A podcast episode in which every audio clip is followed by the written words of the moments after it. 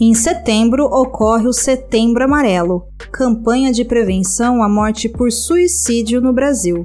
Esse episódio trata sobre uma obra que trabalha vários temas que são gatilhos para muitas pessoas. Caso você seja uma delas ou precise de ajuda, procure o CVV de sua cidade, o Centro de Valorização da Vida. O CVV funciona 24 horas por dia, incluindo feriados e finais de semana, e o atendimento é gratuito. Você pode entrar em contato com eles pelo telefone 188, e-mail, chat e pessoalmente. A ligação é gratuita e o site é cvv.org.br.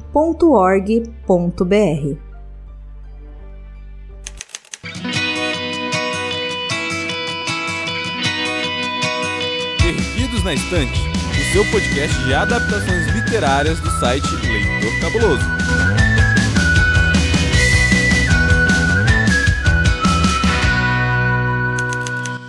Sabia que tem livro? Pois é, e nós falamos do livro na semana passada, mas hoje, pegue a sua pipoquinha e venha com a gente, porque eu estou aqui com o meu querido Frango. Seja bem-vindo, Frango. Agora eu sou o primeiro na apresentação? Agora você é o primeiro. É, semana passada o Thiago veio antes, né? Então, assim, tô desacostumado. Não, agora o privilégio é seu. Ah, é um grande privilégio meu estar aqui de volta ao Perdidos. E eu que tô na geladeira desse podcast há muito tempo, pois só me colocam na geladeira Ai, aqui. Que drama. Aí eu vim semana passada, agora eu tô aqui de novo, né? Então, falar de um filme que me encanta muito, muitíssimo. É isso aí. E onde que a gente te encontra nas redes sociais, Frango? Ah, vocês me contam por aí, sabe? Vocês dão uma olhada na Deep Web, vocês vão achar lá a frango, lá no Twitter, e talvez vocês podem querer seguir, mas eu não recomendo. Eu também não.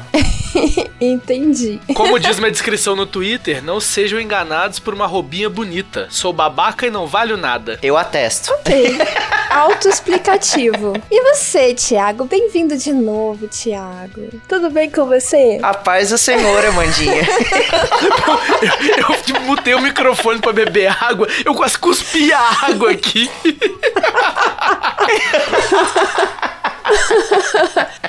Então, tudo bem com você, Thiago? Tudo ótimo, estamos aqui mais uma vez, esse trio maravilhoso, e hoje a gente vai falar da adaptação, né, do livro da semana passada. Eu tenho certeza que mora no coração de cada um de nós aqui e também do nosso ouvinte. Não é isso, Amandinha? É isso. E eu sou a Amanda Barreiro, sou a sua host por esse episódio. E vocês me encontram lá no Instagram como Amanda Barreiro. E você, Thiago, já tem algum fixo ou continua mudando? E você, Bruno, já tem algum fixo ou continua mudando?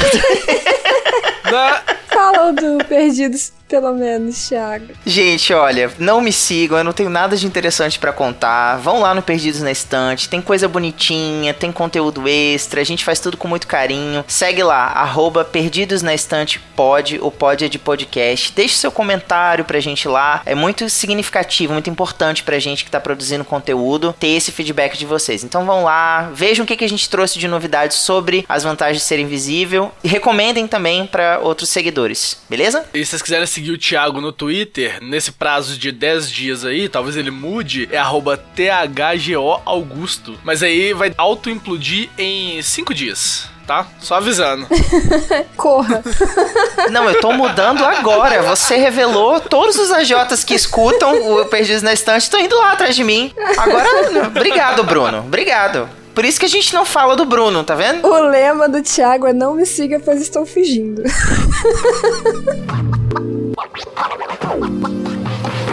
e agora aqui no Perdidos nós mandamos beijos também. Para quem comenta, para quem curte, para quem está interagindo com a gente, para quem tá sempre aqui. E o beijo dessa semana é um beijo diferenciado, porque sou meio babona mesmo e eu vou mandar um beijo para os meus alunos do nono ano, que eles vão fazer um trabalho especial sobre esse filme e eu sei que eles vão querer ouvir para poder colar do trabalho. então, um beijo para os meus alunos do nono ano. Vocês sabem quem vocês são. Um beijo, alunos do nono ano. Beijo para vocês. Espero que vocês consigam fazer alguma coisa a partir dessa conversa aqui. Por favor, não sigam nenhum de nós nas redes sociais, tá? Vocês não têm idade para isso ainda. Não me siga porque eu tô perdido, não sei nem pra onde é que eu vou. Por isso que eu tô aqui no Perdidos na Estante. Péssimo. Amandinha, chama o assistente, vai. Venha me salvar, Léo. The Perks of Being Wallflower, ou As Vantagens de Ser Invisível, é um filme de drama norte-americano de 2012, escrito e dirigido por Stephen Chbosky. Baseado no romance de mesmo nome de 1999, Logan Lerman interpreta Charlie, um adolescente que enfrenta a depressão e a ansiedade enquanto percorre sua jornada pelo ensino médio. O filme estreou no Festival Internacional de Cinema de Toronto de 2012 e recebeu vários prêmios, incluindo o Independent Spirit Award de melhor primeiro filme. O elenco também conta com Emma Watson, Ezra Miller, Nina Dobrev, Paul Rudd e Joe Cusack. Tiago, eu fiquei sabendo que dessa vez você ia me colocar numa enrascada, é isso mesmo? Exatamente. Por quê? Porque você está fazendo o papel de host aqui nesse episódio, aqui neste podcast, há bastante tempo. E aí o host, ele fica isento de algumas sacanagens que a gente apronta aqui com, com os nossos convidados. Só que hoje o jogo virou para você, queridinha, Deus. porque hoje o desafio da sinopse criativa vai para você. Eu espero que você esteja pronta, porque eu estou prontíssimo. não, não tô pronta, mas vamos assim mesmo. Eu também tô prontíssimo aqui pra ver. Quero ver como é que vai ser essa, essa belezinha. Vambora. Vamos lá. Amandinha, seguinte. O nosso ouvinte já sabe que o filme que a gente vai discutir aqui hoje é As Vantagens de Ser Invisível. E nesse filme, o Charlie, que é o protagonista, acaba tendo aí um contato com algumas substâncias ilícitas, né, ao longo da história, o que faz com que ele tenha algumas alucinações. Pensando nisso, eu quero que você reconte a história do filme como se você também estivesse sob o efeito de entorpecentes. Manda bala. Tá, pra não contar spoiler, eu vou só do comecinho ali, tá? Ok. Vamos lá.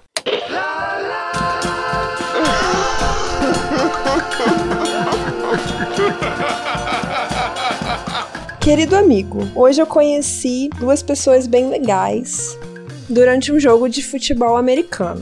Eu não sei por que, que eles ficavam jogando aquele ursinho de pelúcia de um lado pro outro no campo, mas estava tudo muito divertido. Inclusive, eu conheci a menina mais bonita que eu já vi na minha vida. E tudo em volta dela eram florzinhas cor-de-rosa. Sério, toda vez que eu olhava pra ela, eu só via florzinhas cor-de-rosa. Mas o irmão dela também é bem legal. Nós andamos de caminhonete depois. E tava tocando uma música muito legal, mas a gente não conseguiu descobrir qual era. Eu preciso muito daquela música. Eu estou muito fissurado naquela música. Eu só consigo pensar naquela música, cara. Mas enfim, essa minha amiga, que é muito linda e só tem florzinhas cor-de-rosa em volta dela, ela levantou durante o nosso passeio noturno. Quando é bem quando a gente entrou no túnel, sabe? E ela começou a voar, eu juro que ela começou a voar, eu tenho certeza que ela começou a voar. Eu não sei como ela fez isso, mas ela começou a voar. E foi mágico. Adorei, meu Deus. Foi Isso ficou muito bom. 100% Adorei. improvisado. Drogadíssima. Aqui é assim, né? A gente põe vocês na pendura. Eu gostei, adorei, amei. Ó, o, o editor aí já coloca um Bob Marley pra tocar junto. Não. Ai, muito bom. É, mas, gente, como nós estávamos falando e o assistente já deu as informações, essa aqui é a adaptação do livro As Vantagens de Ser Invisível. E sim, apesar de momentos engraçados e sinopses criativas engraçadas, nós também temos assuntos bem pesados que nós vamos explorar depois, como, por exemplo, luto, pensamentos suicidas, abuso sexual, coisas que o personagem e seus amigos sofreram durante a narrativa. E eu queria saber qual foi a impressão de vocês em geral sobre a adaptação. E aqui eu tô perguntando mais com relação ao livro mesmo. O que, que vocês acharam? Vocês leram antes, depois? Como que foi isso? Fala aí, Thiago, que eu vou descobrir aqui agora se eu li antes ou depois. Porque eu tenho registro dessas coisas todas na- minha planilha. Muito bom. Então, Amandinha, eu comecei primeiro pelo filme, né? Eu não conhecia, não fazia ideia de que o livro existia até sair a adaptação. Acho que parte disso, né, se deve ao fato de que no elenco a gente tem o Logan Lerman, que faz o, o Charlie, e a Emma Watson interpretando a Sam. E eles dois são atores jovens aí que figuraram bastante, ficaram bastante populares pelos papéis nos quais eles se envolveram antes, né? Na série Harry Potter e, no caso do Logan, o Percy Jackson. Sim, praticamente um crossover, né? Exatamente. A gente teve aí finalmente a, a união de dois, dois mundos se chocando. A Hannah Montana deve estar felizíssima. Brincadeira. Nossa, foi péssima essa, Jesus Cristo. Mas enfim. Acho que nós é que estamos sob efeitos enfim, entorpecentes. Esse episódio vai ser maravilhoso. Segura aí, ouvinte. Eu conheci o, o filme primeiro. E aí, eu acho que nesse sentido, o filme ele trata esses temas com muito mais leveza e sem tanta repetição, sem tanta recorrência, melhor dizendo, em comparação ao livro, né? O livro, o Charlie acaba tendo muito mais contato, né, com substâncias ilícitas, as festas que ele frequenta, né, esses momentos que ele tá com os amigos, quase sempre são regados por uso de alguma substância. E aqui no filme não. A gente já vê que isso é tratado com um pouquinho mais de responsabilidade, eu diria assim, né? Eu acredito que pela faixa etária do filme é uma coisa que os produtores têm que se preocupar na hora de pensar o público-alvo, na hora de pensar a distribuição dele, né? Então, acho que aqui eles escolheram diminuir um pouco a carga nesses temas, tanto que ele vai trabalhar essas outras questões do abuso sexual, das experiências traumáticas, dos pensamentos suicidas de uma forma um pouco mais é, subjetiva. Eu acho que você tem que prestar um pouquinho de atenção. Não é nada muito assim difícil de você perceber, tipo, hum, será que ele tá fazendo menção a, a determinado tema? Não, não ficou muito claro. Fica assim sim, mas é, ainda assim você tem que prestar um pouquinho de atenção. Você tem que estar assistindo ao filme para perceber que ele tá abordando esses assuntos. Você não acha, Frango? Eu acho, assim. Eu acho que é uma excelente adaptação, na real. Eu acho lendo o livro, relendo o livro, né? Porque eu vi o filme ontem de novo. Agora, eu tenho uma planilha, gente, assim, pra quem não me conhece, eu tenho uma planilha desde 2013 2013 com todos os filmes assistidos e uma planilha desde 2009 com todos os livros que eu li. Então eu consigo precisar pra vocês que eu li o livro antes de ver o filme. Que pessoa organizada. Eu quero ser como você quando eu crescer. Eu li o livro, eu terminei de ler o livro no dia 16 de fevereiro de 2013 e assisti o filme no mesmo dia. Então eu comecei a ler o livro antes, obviamente, né? Então tá tudo certo. É, e foi uma experiência excelente, assim. Eu acho que o, o livro, que a gente comentou no episódio passado, né? O Charlie é um personagem completamente ingênuo, então ele vai entendendo as, as coisas aos poucos. O filme deixa isso um pouco mais, eu acho que deixa um pouco mais evidente, na verdade, a, as situações, assim, o que que acontece. Essas coisas das entrelinhas acaba ficando um pouquinho mais claro, porque a gente tem a visão dos outros personagens também, porque o livro é, são só as epístolas do. Falei bonito, né? Epístolas. É, são só. é, pois um romance epistolar, tal qual ele, Drácula. Todo mundo fala romance epistolar, só fala do Drácula, coitado. Mas eu acho que, como a gente no livro a gente tem só a visão do Charlie, no filme a gente consegue ver um pouquinho mais dos outros personagens. Eu acho que isso agrega pra história como um todo o, alguns flashbackzinhos que acontecem ali ajudam a explicar um pouco o que aconteceu. O, o, os apagamentos dele de memória são mais evidentes no filme do que no livro também, porque a gente vê o movimento de câmera, vê todo o trabalho. E considerando que foi o primeiro trabalho que o Chibowski roteirizou e dirigiu pro cinema, eu acho que ele conseguiu fazer um excelente trabalho ali. Nossa, isso que você comentou, eu acho espetacular, cara. Eu acho que é um, uma dádiva muito grande você escrever um livro e aí você ter a chance de adaptar ele ele pro audiovisual, sabe? Você escolher o que você quer recortar da tua narrativa e colocar ali na tela do cinema, sabe? Eu, eu acho isso assim, sem precedentes. É bom quando você é um bom roteirista, né? Coffee Coffee, é, J.K. Rowling, Coffee Coffee. É, não só ela, né? Se você pegar 70% dos filmes do Stephen King, meu Deus do céu. Ah, não, mas ele não roteiriza quase nada, né? Tem esse detalhe. É, mas Teve alguns que ele roteirizou, por exemplo, eu tentei, eu juro que eu tentei assistir a série Lies Story, que é do livro Love, em português eles traduziram pra love, como se fosse uma tradução, né? Não, eu, eu acho. Aqueles que abrem uma pausa, né? Uma aspas aqui, um parênteses, na verdade. Não, é horrível isso, pelo amor de Deus, gente. Como é que. Como, a, a, quando eu comprei esse livro, eu comprei ele ó, muito tempo atrás, foi lá, 2011, sei lá, 2012, uma coisa assim. Vi Love, a história de Lissei. Aí, ok, o livro deve chamar Love. Em inglês, botaram o subtítulo A História de Lissei, né? Não, o livro em inglês chama A Lissei's Story. Aí eu, É, Last Story. aí eu, Não gente, tem nada a ver com Love. de onde tiraram o Love do cu? o livro nem é de Ah, amor. fala. Ah, sim, Ah, né? fala. É, mas é forçar a Eu barra. adoro o livro. É um dos meus preferidos do Stephen King, inclusive. Só que a série, gente, é uma tragédia. E foi roteirizada pelo Stephen King, assim. Não sei por que, que ele fez isso. Então, é, realmente. Também não sei dizer. É maravilhoso quando o, o autor sabe o que tá fazendo e pega pra fazer o próprio roteiro, pra produzir. Olá, Neil Gaiman com Sandman, né? Porque o que fizeram com o American Gods dele foi uma tragédia, foi um crime, um atentado contra a humanidade. Mas no Sandman deu muito certo, porque ele tava por trás do projeto. Eu falei que foi o, foi a primeira direção do Steven Chbosky, mas ele tinha feito alguma coisa antes também. Tô conferindo aqui no IMDB só pra ter certeza, né? Mas ele fez uma coisinha antes lá em 95, e aí ele voltou a dirigir só o As Vantagens de Ser Invisível em 2012. E depois ele dirigiu mais uma outra adaptação que eu gosto bastante, que é o do Extraordinário, que ele fez o roteiro e dirigiu também. Que nós já falamos aqui também. Se eu não me engano, ele também tá envolvido. Agora eu não me lembro se como roteirista ou como produtor de A Bela e a Fera, o live action de 2017. Ele é roteirista. Roteirista, né? E ele tá fazendo, inclusive, o roteiro do filme do Príncipe Encantado.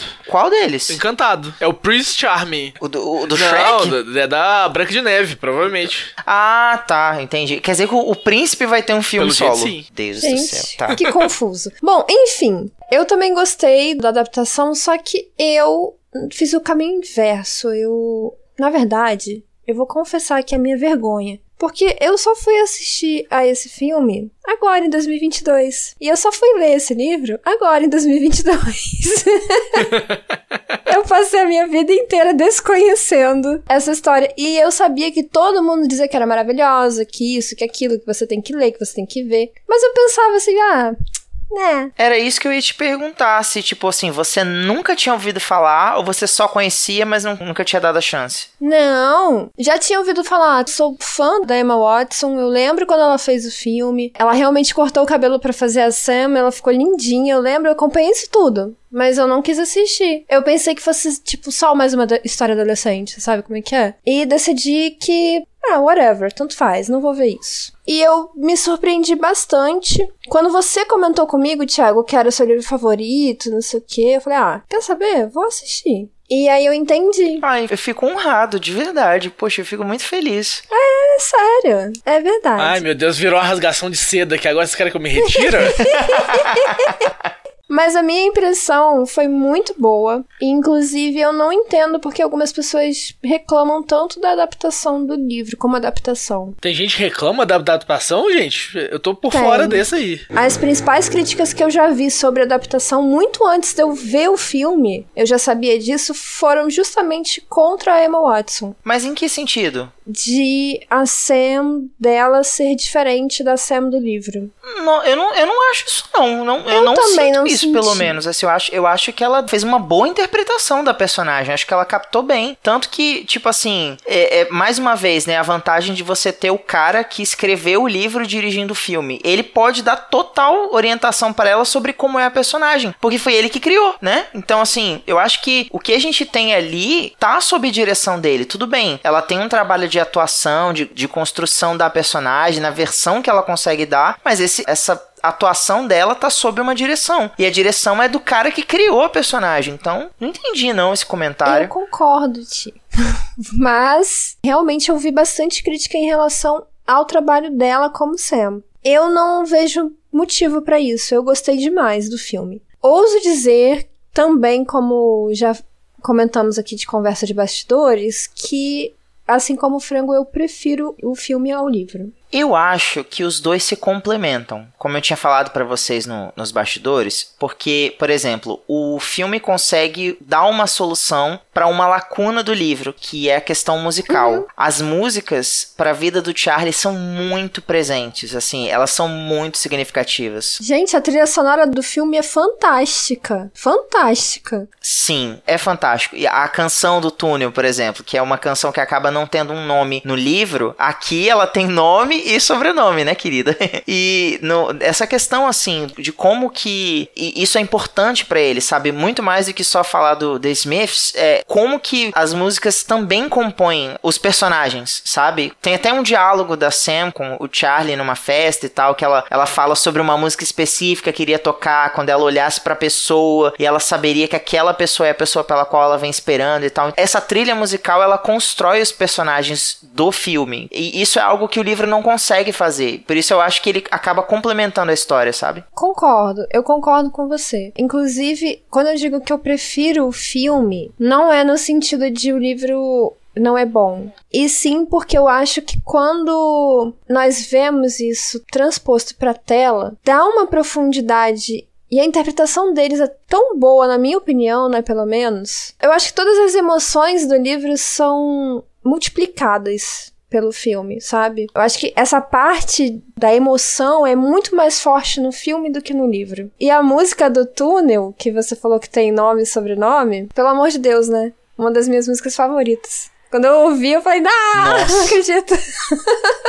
É, eu concordo aí que intensifica as emoções, porque você tem um livro que é todo focado no Charlie, e aí, a partir do momento que a gente vê a interpretação do Logan Lerman aí, que ele é um menino mais fechado, ele tá ali fazendo aquele papel dele de wallflower mesmo, né? De estar tá ali no, no, ambiente enquanto as coisas acontecem, e a câmera focada nele enquanto ele tá vendo as coisas passando, tá começando a experimentar aquilo tudo ali, e não é preciso aquele fluxo que a gente tem de pensamento do livro, que aí é uma vantagem montagem, porque geralmente quando o, o livro é muito de fluxo de pensamento, é muito difícil adaptar para uma questão visual, né? Porque tem tudo dentro da cabeça do personagem. Uhum. Mas eles conseguem fazer bem ali porque é um introspectivo que funciona em sociedade. Que é o, o, Charlie é meio que isso, assim. Ele é muito introspectivo, tem as questões dele, mas ele funciona em sociedade e ver ele funcionando em sociedade é melhor do que você ler várias e várias páginas dele descrevendo como que ele funciona em sociedade. Porque uma ceninha ali já dá pra você pegar o personagem inteiro, que é uma ótima coisa do audiovisual, e quando é feito bem, é feito muito bem. Que é nesse caso aí, ele funciona pra história. Eu acho que tem até um Rapadura Cast, se eu não me engano, que eles fizeram um Rapadura Cast especial sobre as vantagens de ser invisível, que é um Jovens Clássicos. Que aí ele. Vou até conferir aqui enquanto eu tô falando, mas porque eles, eles levam em consideração isso aí. Que o filme, ele é tão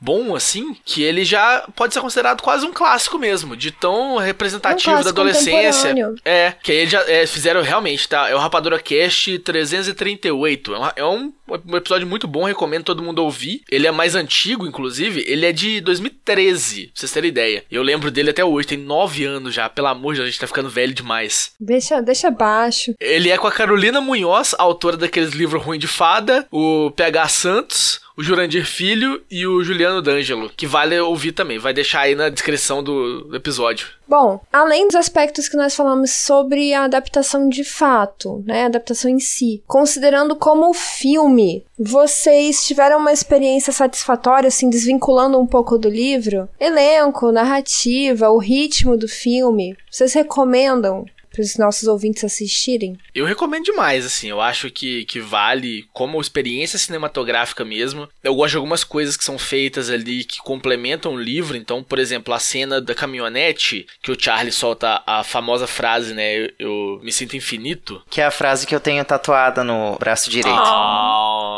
que fofinho que é o Thiago, gente. Vontade de apertar ele. Não aperta muito, senão solta o gás. Ai, meu Deus, agora não foi fofinho. É. Tô aprendendo com você, Bruno. Ah, comigo!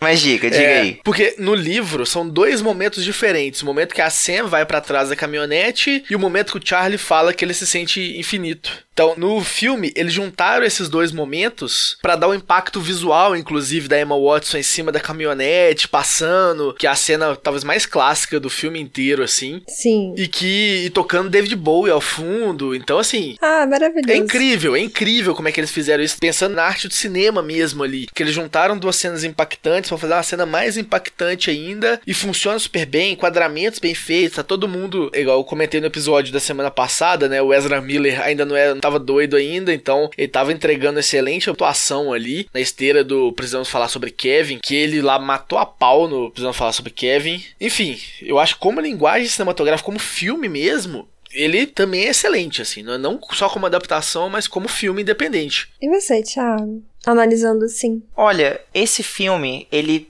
tem um significado muito especial para mim, porque em 2012, que foi quando ele estreou, eu tava no segundo período da faculdade, eu tinha voltado a morar no Espírito Santo, então eu não tinha ainda conseguido me enturmar com todo mundo, eu me sentia muito isolado e na faculdade rapidamente se formaram panelinhas e todo mundo já se enturmou e eu sabe, me senti assim, muito sozinho. Então, quando eu fui ver esse filme no cinema, eu fui assim, basicamente por causa do elenco, né? Eu queria rever os atores que eu já conhecia e de quem eu gostava, e eu queria ver novos trabalhos com eles. Eu não esperava muita coisa sobre o filme. E esse filme me abraçou de uma forma que poucos trabalhos do audiovisual já fizeram por mim, sabe? Figurei do lado O Fabuloso Destino de Amélie Poulain, A Incrível História de Adeline, Questão de Tempo, entre outros filmes, né, que para mim trazem essa sensação de conforto, sabe? Em inglês tem um nome para isso, eles falam que é comfort movie, uhum. né? Um filme que te traz esse acolhimento, esse lugar quentinho. E automaticamente, As Vantagens de Ser Invisível foi esse filme para mim. Eu lembro que quando eu voltei para casa depois da sessão, eu fui ver sozinho no cinema. Eu voltei o caminho todo chorando, assim, emocionado mesmo pelo impacto que o filme causou em mim e de como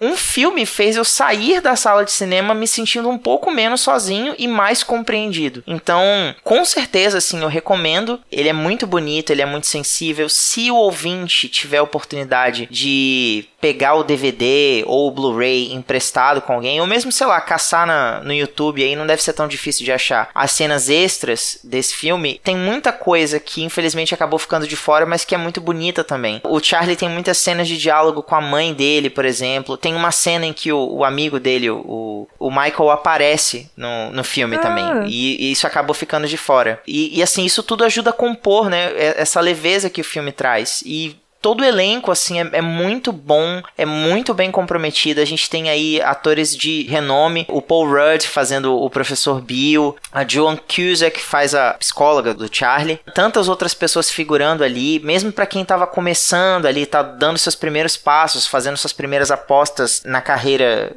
filmográfica, o caso da Emma Watson que, tá, tudo bem, ela carrega Harry Potter nas costas, mas é basicamente isso o trabalho da vida dela. Até então, ela não era conhecida por muitas outras coisas. O próprio Ezra também. Eles entregam personificações desses personagens da história que são muito sensíveis muito fiéis. Eu acho, assim, perfeito, assim. Eu, eu não tenho o que dizer de ruim sobre esse filme. Ele mora numa parte muito especial do meu coração. Oh, gente. É muito bonitinho ouvir você falando sobre isso, porque, como eu falei com você em off também, Thiago, esses dias, é muito importante que a gente fale sobre coisas que a gente realmente gosta. Que tem um peso muito diferente do que você simplesmente assistir a um filme ou uma série e recomendar porque, ah, eu gostei, eu me diverti, foi legal, achei bem feito, etc. Quando realmente te toca, eu acho que tem um peso todo diferente. E a gente fala melhor também sobre o que a gente gosta, porque é importante, né? Tem coisas que a gente gosta, mas simplesmente acabamos esquecendo. E quando realmente é algo assim tão importante na nossa vida, é muito especial acaba criando um lugar especial na gente, né? Eu não tenho essa conexão toda que você tem, mas eu posso dizer assim com muita clareza, sem dúvida, que já entrou na, na minha lista assim de melhores filmes. Por também ter me emocionado bastante. Acho que foi bem especial assistir. Acho que não tanto quanto você, Thiago, mas foi bem especial de assistir também. Eu vou chamar o nosso assistente e aí nós vamos ficar mais confortáveis para falar com spoilers sobre o filme. As filmagens de The Perks of Being Wallflower começaram em Pittsburgh, na Pensilvânia, em maio de 2011. E duraram aproximadamente 50 dias. Com um orçamento de 13 milhões de dólares, o filme recebeu muitas críticas positivas e sucesso comercial, arrecadando 33,4 milhões de dólares em bilheteria. O crítico brasileiro de cinema Lucas Salgado fez diversos elogios à adaptação, alegando que o roteiro do filme é inteligente, delicado, divertido e, muitas vezes, duro. Trata-se ainda de um raro exemplo de produção estrelada por jovens que pode servir para todo tipo de espectador. Já as publicações US Weekend e Complex nomearam as vantagens de ser invisível como um dos melhores filmes do ano em 2012. Gente, como nós já pincelamos em alguns momentos aí, existem vários temas sensíveis nesse filme, nessa história. Lá no livro, nós já comentamos que existem trechos que são bem pesados, bem tristes. Eu vou até citar um exemplo daqui a pouco. Mas eu queria saber como que vocês enxergam a abordagem do filme sobre esses temas. Vocês acham que foi uma abordagem responsável, que foi sensível também, que foi, enfim, nós temos alguns exemplos de abordagens que não deram tão certo assim, que trouxeram muitas críticas. Por exemplo, é, eu vou citar aqui porque é um que eu detesto, eu já até conversei com o Thiago que eu detesto, que é o 13 Porquês, e que eu acho que tem uma abordagem extremamente irresponsável sobre temas que são um pouco parecidos com o das vantagens de ser invisível, mas eu queria saber de vocês se vocês enxergam esse paralelo aqui, se vocês acham que não foi legal, se que foi legal, como vocês veem isso? Amandinha, a gente realmente, né, conversou sobre isso nos bastidores e eu comentei com você que eu acho de uma irresponsabilidade muito grande você trazer temas tão sensíveis de forma escancarada, por mais que seja para ser veiculado, né, num serviço de streaming, ou seja, você tem que pagar, você tem que fazer assinatura para poder consumir aquele tipo de produto. A gente sabe que existem diversas formas, né, de inviabilizar isso daí. É, o que mais tem hoje são plataformas que permitem que a gente consuma o conteúdo mesmo sem ser assinante. E eu me lembro claramente da época em que a série, né, 13 Reasons Why, os 13 Porquês, ganhou sua primeira temporada na Netflix, como que as discussões suscitaram rapidamente, como que ela se tornou uma série bastante assim comentada e eu, né, apesar de saber mais ou menos do que se tratava, eu me propus a assistir e cara, que experiência ruim se eu pudesse voltar no tempo e me impedir de fazer essa escolha, eu faria. Eu também. Eu achei de uma responsabilidade muito grande, principalmente porque eu não vou dar. Eu, eu nem vou entrar em muitos detalhes aqui, mas o final da série acaba sendo bem diferente do final do livro. O desfecho da personagem Hannah é muito triste, ele é muito direto, muito explícito, e eu não acho que ele toma responsabilidade sobre o efeito que isso vai causar no espectador em momento nenhum. Eu acho que colocar um aviso no início do episódio que aquilo ali vai tratar de temas sensíveis e que se você não se sentir confortável, você precisa procurar ajuda, não é o bastante, sabe? E eu acho que voltando aqui pro tema da nossa discussão, que é as vantagens de ser invisível, o filme faz isso de uma forma muito mais sutil, muito mais responsável, eu diria, tanto que é um filme que dá para você trabalhar no ambiente escolar. Eu não digo tranquilamente, mas dá para você sim fazer uma abordagem, suscitar discussões e abrir ali uma roda de debate que seja para que o adolescente, o jovem, o espectador do filme encontre um espaço, mesmo que ele não queira fazer uso, que ele encontre um espaço de acolhimento para tratar coisas que de repente ele está vivendo na vida dele e ele vai se identificar ali assistindo a narrativa, né? Assistindo o, o filme. E o melhor de tudo, sem receber um impacto. Eu acho que alguma coisa dentro dele vai gerar uma inquietação e é conversando que ele vai compreender essa inquietação, sabe?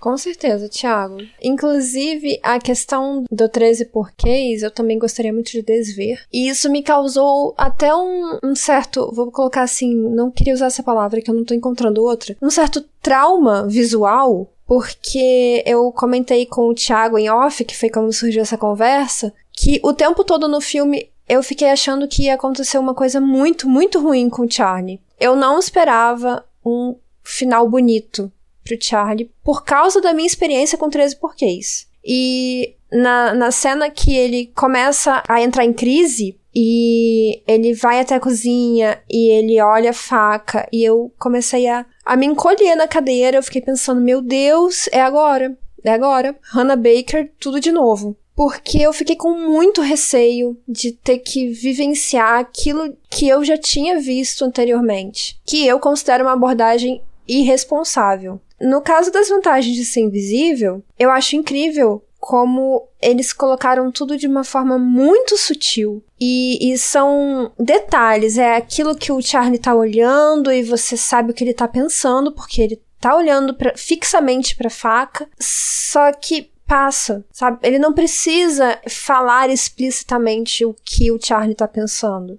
Eu acho que isso é muito mais sensível do que mostrar as vias de fato. E você, Frango? Eu tô nessa linha aí também. E, tirando a parte que as vantagens de ser invisível, realmente parece que os personagens são adolescentes, né? Ao contrário de os 13 porquês, que lá ninguém é adolescente. Vai me falar que aquele cara lá, aquele meio asiático, mais alto, fortão, aquele cara é mais velho que eu. Eu pareço ser mais novo que aquele cara.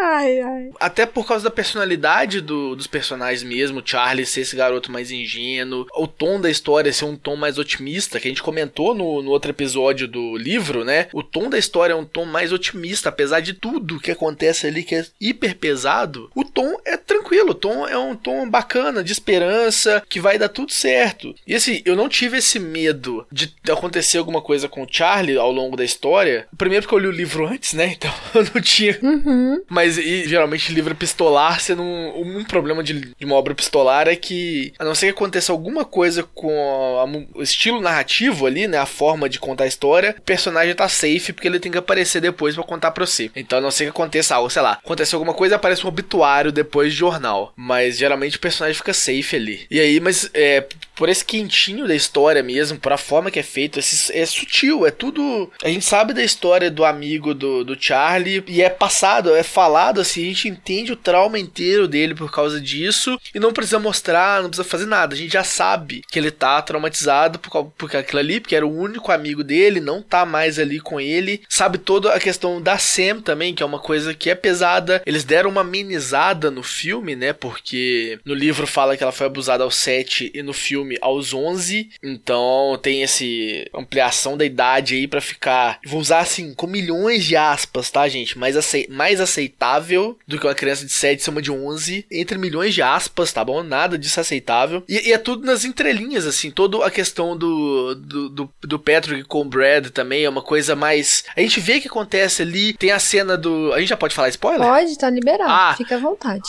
É, eu, eu sempre esqueço se eu posso falar ou não spoiler em determinado momento, porque eu tô acostumado com o Covil, né? O Covil era aquela zona, quando existia, que a gente podia falar desde a primeira linha. Aí. Não, agora estamos no bloco com spoilers. É, depois do assistente, meu filho. Segurem-se. É, mas tem a cena que o Charlie encontra o Patrick e o Brad ficando, né? Que também é uma coisa simples ali. O Charlie vê os dois, resolve naquele momento ali, a gente entende a treta inteira que tá acontecendo. E é isso aí. E vai de forma mais simples, mais singela mesmo, mostrando os problemas. Mas porque o foco principal é no Charlie aprendendo a viver, aprendendo a participar das coisas, a ser parte daquilo ali. A deixar de ser um wallflower e ser uma parte integrante do grupo, né? Ser alguém que vai ser parte ali de, do todo. Que eu acho que é importantíssimo. E assim, a gente fala que é um livro doce e tal, mas ele tem um tom meio agridoce, né? Porque o Charlie termina meio que sozinho na escola, porque todo mundo forma, né? Então a gente não sabe o que vem depois, mas assim, ele já é um novo garoto ali, um novo adolescente depois de todas aquelas experiências que ele viveu. Isso, ele ficou sozinho, mas ele não precisa mais, assim, no sentido de dependência, né? Ele pode andar por si só agora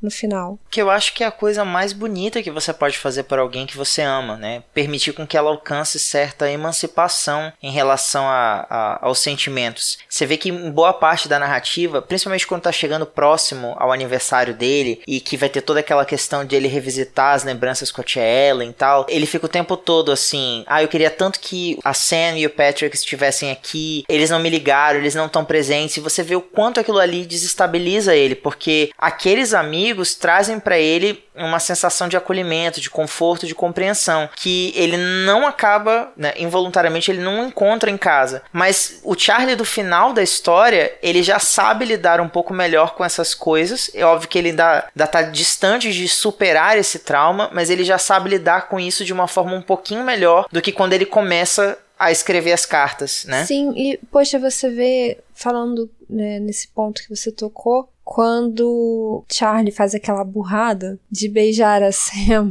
na frente da Mary Elizabeth e ele acaba sendo isolado do grupo, né? E é um período extremamente difícil para ele. Eu acho que nem os, os amigos, né, o Patrick e a Sam, têm noção do quanto aquilo foi uma separação traumática pro Charlie, porque ele dependia demais deles. Ele basicamente só funcionava ali na escola porque ele tinha aquele grupo. E quando ele se viu sozinho, ele voltou a ter pensamentos muito ruins, ele voltou a ficar deprimido, ele voltou a ficar desmotivado. Mesmo assim, ele acabou né, encontrando o caminho dele de volta. Mas já no final, com a despedida, você percebe como foi diferente. No, no, na separação com o grupo porque ele fez besteira, ele sofreu muito ele foi isolado e ele não sabia mais como conviver na escola. Já no final, ele está sem eles, eles se formaram, mas ele está seguindo a vida dele. Ele está triste porque eles não estão ali, mas ele está seguindo a vida dele. É uma evolução enorme de um ponto para o outro. Agora você comentou sobre a Mary Elizabeth. Cara, isso aí é uma coisa que o filme pesa um pouco a mão, porque no livro eu não senti isso, mas no filme ela é uma pessoa muito ela insuportável, é muito cara. É muito difícil de se lidar. Meu Deus, eu peguei um ranço dessa atriz por causa desse papel. Eu não consigo ver nada que ela faz mais, porque quando eu vejo para ela, eu falo assim: nossa, essa mulher é muito chata, caramba, meu Deus, sabe? Ele deixando o telefone em cima da mesa, ela falando sozinha. essa família dele. Charlie, pelo amor de Deus, tem que terminar com essa menina. Eu posso? Cara, uma das melhores cenas para mim, tipo, é quando o. Acho que é o Patrick, o Sam, pergunta pra ele: Charlie, como é que tá o seu relacionamento? Seja sincero. Cara, tá tão ruim que às vezes eu tenho que fingir que um de nós dois tem câncer só pra eu não ter que terminar com ela. Deus do céu. ah, meu Deus, é muito bom. Acontece, né, gente? Quem nunca ficou com alguém que não tava tão afim assim, mas tava quem, ali. Quem nunca? E depois não soube como terminar essa burrada. É. Mas eu percebo essa evolução enorme no Charlie, nessa dependência emocional que ele tinha e que depois ele aprende como né, navegar pelo ensino médio norte-americano. Vocês têm algum ponto específico assim que tenha cativado vocês no filme? Aquela cena que despertou vocês para, nossa, esse filme me marcou. Eu acho que eu não tenho nem como não falar a cena da caminhonete, que eu achei ela lindíssima que é a cena da Sam atrás da caminhonete ouvindo David Bowie, a gente já citou ela aqui. Para mim essa é a cena do filme. Ela foi feita para ser a cena do filme e ela consegue ser assim maravilhosamente bem. E depois o paralelo dessa cena também, né, do Charlie no final fazendo a mesma coisa. Exato, que é ele se libertando de fato ali, fazendo parte daquilo ali, que ele no início ele se sentia infinito, né, que é é uma frase que você pode viajar em cima dela do que que significa se sentir infinito e no final ele lá abrindo os braços pro mundo, sendo guiado ali, abrindo os braços pro mundo, coisa que ele nunca conseguiu fazer. É bonito demais. Nossa, dá até um arrepio. E você, Thiago? Cara, essa cena mesmo, tipo, só o fato também de tocar David Bowie, né? Heroes, é, assim, melhora a cena que já é maravilhosa em 200%, se é que isso é possível. Mas só para não ficar repetitivo, assim, né? Porque eu também gosto muito dessa cena, eu queria só comentar a cena que é muito, muito simples, mas eu acho muito, muito fofinha. Quando o Charlie tá na festa e a Sam e o Patrick puxam ele para dançar e eles começam a fazer. Ela fala que é coreografia da sala de estar. E eles começam a dançar muito, assim, animados, muito empolgados e, e trazem o Charlie para dentro da roda, sabe? Como eles envolvem, eles abraçam o Charlie ali também. Eu gosto muito dessa cena, ela sempre me faz rir. É, é uma cena que involuntariamente, quando eu me observo, eu tô com um sorriso no rosto, sabe? Porque eu, eu gosto muito dela. E essa cena é bonitinha porque ela começa com ele observando os dois uhum. e ele não tá se encaixando ali. E ele tá só olhando, tá sendo só o Wallflower, né? Tá só olhando. Mas ele dá o primeiro passo em direção a eles. É ele que vai procurá-los na, na pista de dança. Então é ele uhum. começando a tentar participar. É muito, é muito bonitinho. Sim, exatamente, como, como o Bill pede a ele. Isso aí. E a sua? Qual é a sua favorita? Nossa, são tantas. Eu tenho. Assim, a da caminhonete realmente é memorável. Não tem como nem não falar sobre isso. Mas tem tantas outras cenas. Uma das cenas que eu gosto muito foi a reconciliação deles, porque acontece aquela situação horrível na, no refeitório da escola, né? Com o Patrick e com o Brad. O Charlie não estava falando com eles, o Charlie estava afastado. E mesmo não sendo mais oficialmente amigo, né, no caso ali de, do grupo, não estava mais fazendo parte do grupo, ele foi fiel aos princípios dele e mesmo assim ele se meteu na situação e defendeu o Patrick. Né, ele acabou arrumando aquela briga com os meninos que estavam sendo homofóbicos. Eu acho essa cena muito bonita, porque mostra o caráter do, do Charlie. E o legal é que no livro fica claro que o Charlie sabe lutar, né? Que ele sabe Sim. onde acertar as pessoas para poder machucar. Ele não é indefeso de fato. O irmão dele ensinou o que fazer. E aí no, no filme não deixa isso tão claro, mas na hora que ele destrói todo mundo, você vê, é, ele tem mais ou menos noção do que ele tá fazendo ali. É, sim. E ao mesmo tempo, é, você vê que ele é uma pessoa tão sensível que no momento em que ele recorre à violência, ele chora, porque isso machuca ele também, sabe? Ter que usar de força física para poder se defender. Ele, ele nem consegue entender por que, que as pessoas sentem essa necessidade de ser o, o valentão, sabe? De, de diminuir alguém, de agredir física ou, ou, emocionalmente alguém, sabe? Isso não entra na cabeça Só que dele. o mais importante para ele naquele momento era defender o Patrick. Então, ele Sim. passa por cima disso tudo, inclusive é, ele nem fica ressentido de ter sido excluído do grupo. Isso é, é muito lindo no Charlie. Ele sabe que ele fez besteira. No livro, inclusive, ele fica tentando, né, ali pelas bordas. Ele liga pra Mary Elizabeth, ele fica tentando pedir desculpa. Mas ele sabe que ele errou e ele não fica ressentido com eles. Ele não fica com raiva. Então, naquele momento que ele vê o amigo sofrendo, ele não pensa na, na situação que aconteceu. Ele só pensa no que ele. em fazer o certo, né? O que é certo para ele. E eu acho essa cena muito bonita. Assim, a cena não é bonita, mas o significado da cena é bonita. Ei, você quer encontrar um mundo secreto de adaptações literárias? Sim, mas onde? Perdidos na estante. Vocês têm mais alguma coisa para comentar? Algum ponto que gostariam de levantar? Eu queria fazer um comentário, uma curiosidade para vocês dois e para o nosso ouvinte também. Inclusive, eu queria ver o impacto que isso vai causar em vocês. A produtora desse filme, a Mr. Mud Productions, é a mesma produtora de filmes como o Juno. É a produtora do John Malkovich. E, a princípio, quem ia fazer o roteiro dessa adaptação era o John Hughes. John Hughes, para quem não sabe, é o roteirista de filmes clássicos como Gatinhos e Gatões, O Clube dos Cinco, Curtindo a Vida Doidado. Ele ia fazer o roteiro, a primeira versão do roteiro de As Vantagens de Ser Invisível. E quando ele leu o livro do Tchaikovsky, ele pensou numa coisa mais assim, humor negro. Tanto que ele queria, como é que eu posso dizer? Ele queria pro papel principal, assim, os três personagens, o Charlie, interpretado pelo Shia LaBeouf, a Sam pela Kristen Dunst e o Patrick por um ator chamado Patrick Fugit. Não sei se vocês conhecem não. ele, ele é meio filme B, assim, ele não é muito conhecido pra gente aqui não, mas vocês conseguem imaginar o Charlie sendo interpretado pelo Shia LaBeouf?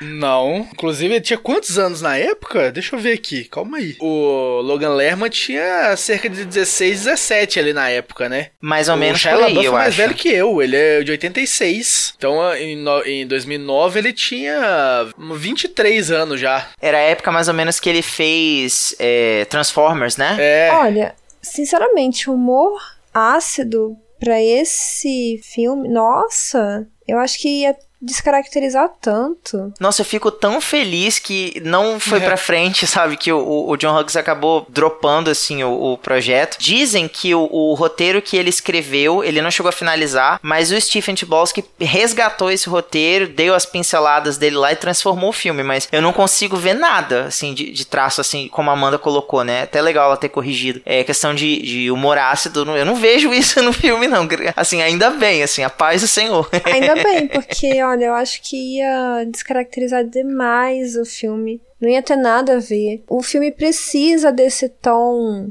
é, juvenil que ele tem e ao mesmo tempo intimista, porque é um filme que sabe, parece que é feito para você. É para você sentir que você tá ali fazendo parte daquele grupo também, que você tá conversando com o Charlie, que você tá, sabe, fazendo parte daquela história. Aí transformar isso em humor ácido seria um tiro no pé. Né? Bom, gente, novamente obrigada pela presença de vocês. Ouvinte, muito obrigada por nos ouvir até aqui, por aguentar o nosso papo alucinado hoje. É o frango que faz isso. O frango. E eu? É, ah, ah, bota cria, a culpa cria o caos. Ele Bota a traz o caos pra cá. Eu, eu, eu tô quietinho aqui no meu canto, tá? Tô aqui bonitinho. Hoje eu me comportei. É o frango expiatório. O frango expiatório. Eu amei isso, meu Deus. Tá maravilhoso. Vou escrever sobre isso no meu blog. Por diálogo. ah, não, poxa. Ô, ô Mitsuki, fica quietinho aí, tá? Por favor. Olha, eu vou me trancar no meu quarto com o meu casaquinho roxo e vou chorar horrores, vocês vão ver só. E o pior é que eu imagino você fazendo isso quando você era adolescente. Eu também. Pô, cara, eu fazia com lápis de olho e tudo. Eu não tinha dúvida nenhuma. Você tinha fotolog, Thiago? Eu tinha, mas graças a Deus tiraram isso do É ar. óbvio que você tinha um fotolog. Sorte sua. Senão a gente ia achar. O meu fotolog era Tiago Gorila. Não, cara. Ah, esse foi gravado, graças a Deus! Vocês entendem por que, que eu mudo de arroba com frequência? Precisamos encerrar por aqui. Porque nós precisamos preservar a integridade moral do Thiago. Hum, de que forma eu posso arruinar a minha reputação que já é bem ruim hoje? Nossa, essa hora que eu fico muito feliz de já ter estragado minha imagem na internet, que eu não tenho que preocupar com alguém descobrindo que meu fotolog era Thiago Gorila. Ah, meu Deus. Não adianta vocês irem procurarem, não existe mais, entendeu? Que pena. Eu era uma atriz de novela. Bom, ouvinte, muito obrigada. Nós nos vemos na próxima e fiquem bem. Com amor, a gente. É isso aí. Vários coraçõezinhos e florzinhas brilhantes É isso, alucinógenas. é isso que tem que colocar no final, Thaís. Faz da, vira isso aí na, na edição, tá? Coraçõezinhos alucinógenos, quero ver transformado em áudio.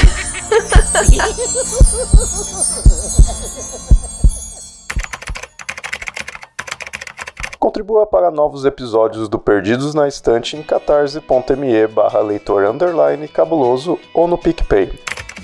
Se você é das redes sociais, nos encontre em twitter.com barra perdidosestante e instagram.com barra perdidosnaestantepod. Você acaba de ouvir o podcast Perdidos na Estante. Apresentação: Amanda Barreiro, Bruno Assis e Thiago Augusto. Pauta: Amanda Barreiro e Thiago Augusto. Produção: Domênica Mendes. Assistente: Leonardo Tremesquim. Edição: Ace Barros. Capa e descrição da imagem: Amanda Barreiro. Esse episódio é um oferecimento de Airechu, Aline Bergamo, Alain Felipe Fenelon, Amauri Silva, Caio Amaro, Camila Vieira, Carol Vidal, Carolina Soares Mendes, Clécius Duran, Daiane Silva Souza, Guilherme Debiase, Igor Baggio, Janaína Fontes Vieira, Lucas Domingos, Lu Bento, Luiz Henrique Soares, Marina Jardim, Marina Kondratovic, Moacir de Souza Filho, Nilda, Priscila Rúbia, Ricardo Brunoro, Rodrigo Leite.